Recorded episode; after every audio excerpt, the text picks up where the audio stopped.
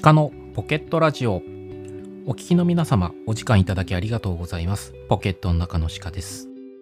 まあね台風7号の接近のおかげで私今出かけられずに、まあ、収録の方をねしているんですけども思ったよりね雑音なんかが入らなくてですね収録しっかりとできていることに驚きを感じています。まあね、それはそうとですね、JR 東海の方はですね、かなり早い段階で計画運休の方をね、決めておりまして発表されてたんですけども、関西の方がですね、結構電車自体は間引き運転をしてるんだけど、今日普通に出勤という友人たちが何人かいてですね、かなりね、心配であります。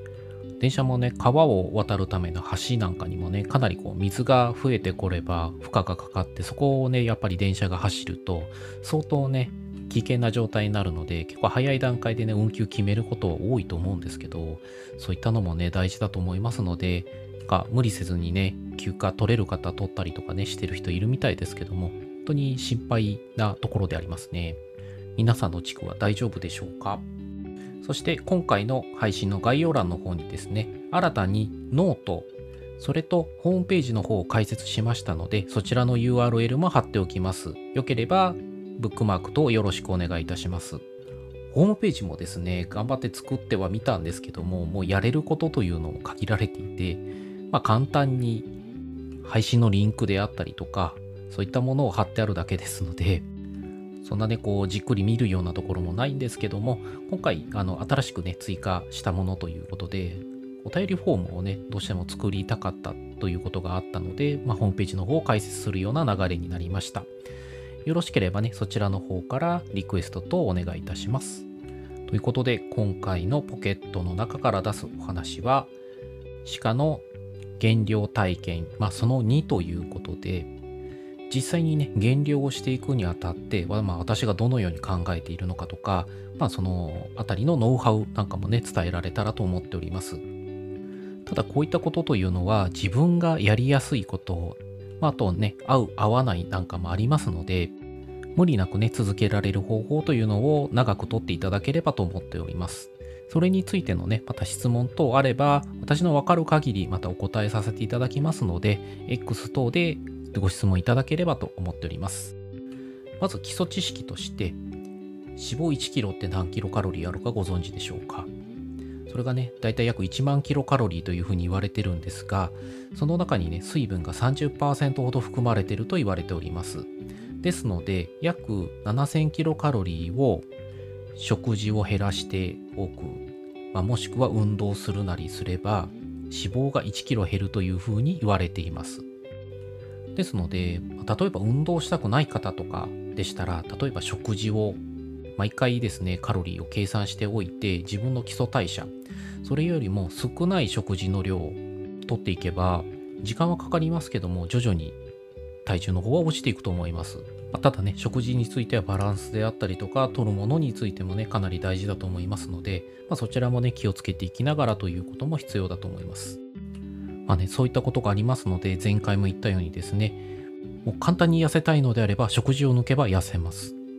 ただ人間の体というのは慣れるという部分がありますので、ローカロリーに慣れていってしまえば、もちろんね、脳でそういったところを制御して体が消耗しない体の方にね切り替わっていきますので身長体重性別等からですね基礎代謝の方を計算したりとかしてもそれの3分の1のカロリーにしたから期待通りに痩せるかというとどんどん基礎代謝が落ちていく分だけより痩せるスピードというのは落ちていきます。ですのでそこで必要になるというのはそれなりのカロリーそして食事の質それと運動こういったあたりのねバランスが取れてくると健康的に痩せることができるのかなと思います。そしてそこの中で運動についても有酸素運動と無酸素運動というのがあります。無酸素運動というのは基本的にかなり負荷の高い筋トレになります。例えばダンベルとかバーベルを持って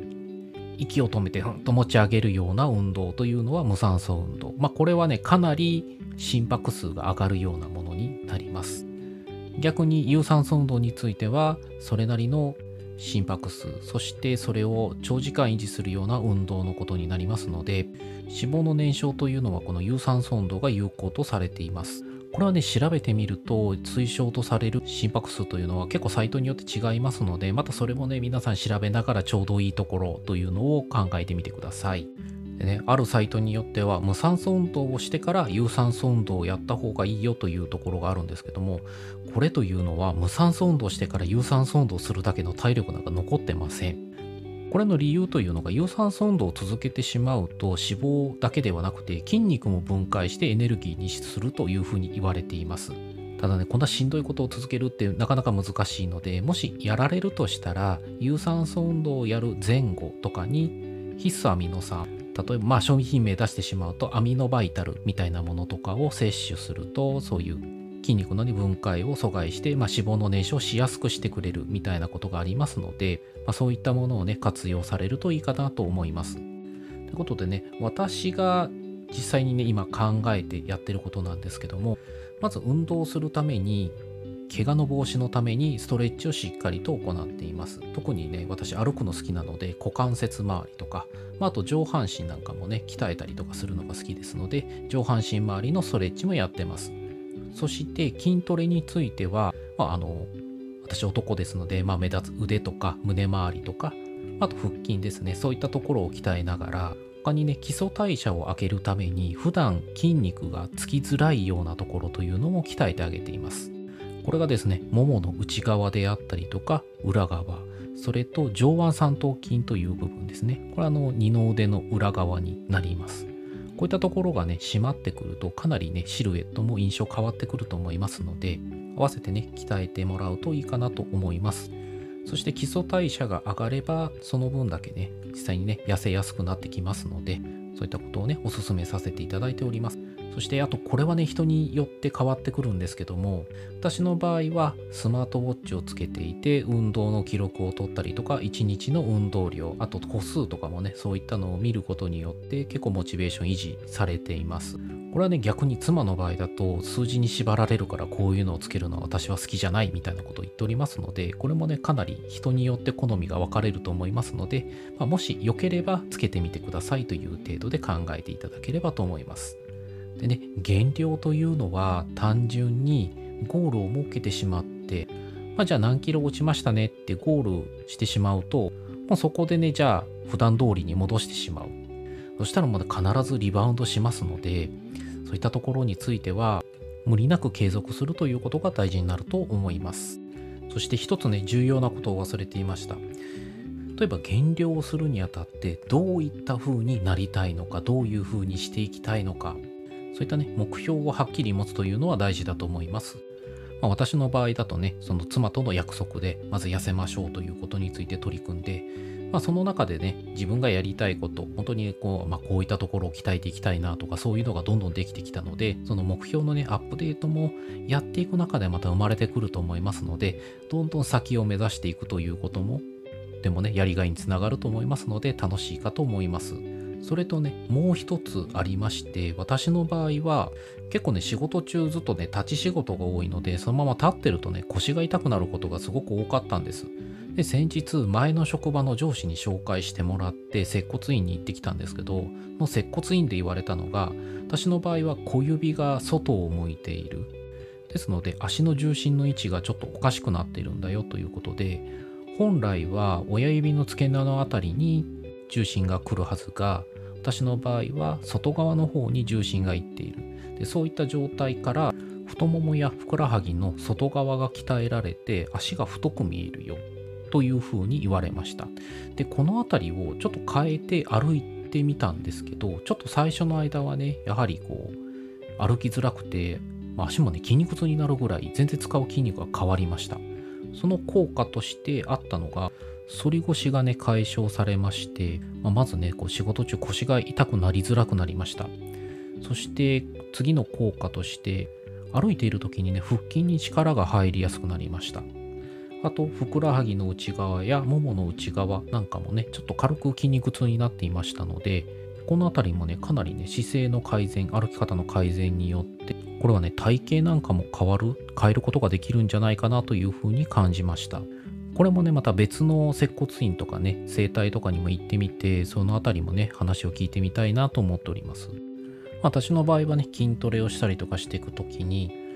なんか次はここが気になるなとかそういう部位がねどんどんできてきて鍛えるところがね次々増えていくみたいな事態になっていっております。まあね、そういうのも楽しみながらね筋トレというのを続けられていったらというふうに思っております。